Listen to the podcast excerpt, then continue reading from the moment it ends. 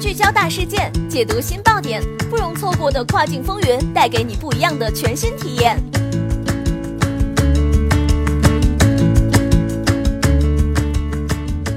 雨果电台听跨境的声音，各位听众朋友们，大家好，欢迎大家收听这一时段的跨境风云，我是可心。现在将要给大家带来的资讯是：金华查处浙江省首例跨境电商刷单案，当事人被罚十四万元。雨果网获悉，近日，金华市市场监督管理局对一起跨境电商虚构交易、刷单炒信案件进行立案查处，并对当事人下达行政处罚决定书，罚款十四万元。据介绍，这也是浙江省首例跨境电商刷单案。十一月二十七号，据美国福布斯网站的一篇新闻报道称，今年有一段时间，美国宾夕法尼亚女子哈文麦基汉接连不断地收到从中国寄来的不值钱的小包裹，包裹内是有着一颗新型配饰的黑色发箍扎头绳，这种发箍比较廉价，但是该包裹其非购买，她怀疑是商家泄露了她的个人信息。余光早在二零一七年十二月一号也做了美国女性每天收到来自中国的陌生包裹背后竟是这个原因的相关报道。为什么中国人会花费时间、金钱和精力给宾夕法尼亚州的陌生人寄免费发绳呢？答案不言而喻，为了刷单。在大多数主流电商平台上，都会根据卖家的销量和正面评论数量等因素进行排名。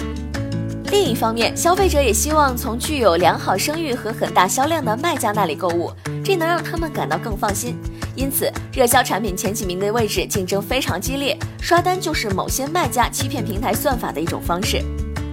根据报道中提到的，麦基汉经常收到的含扎头绳的包裹单号为 S Y B A B 四七三七幺七零三 S Y B A B 四幺三七九四幺幺，有网友怀疑是货物发自义乌。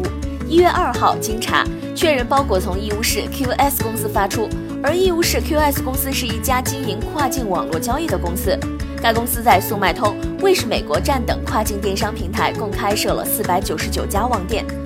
并使用 ERP 系统管理上述网店。值得一提的是，二零一七年一月开始至案发时止，当事人采用上述方式。虚构交易共计两万七千零九十二单，仅二零一七年八月一个月就采用上述方式虚构交易三千一百二十一单，其中麦基汉一个月就收到空包裹二十九个。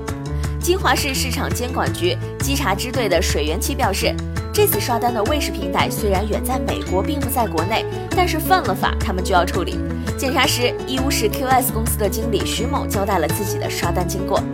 好的，这一时段的资讯就是这样。感谢雨果小编的整理，我们下一时段再会，拜拜。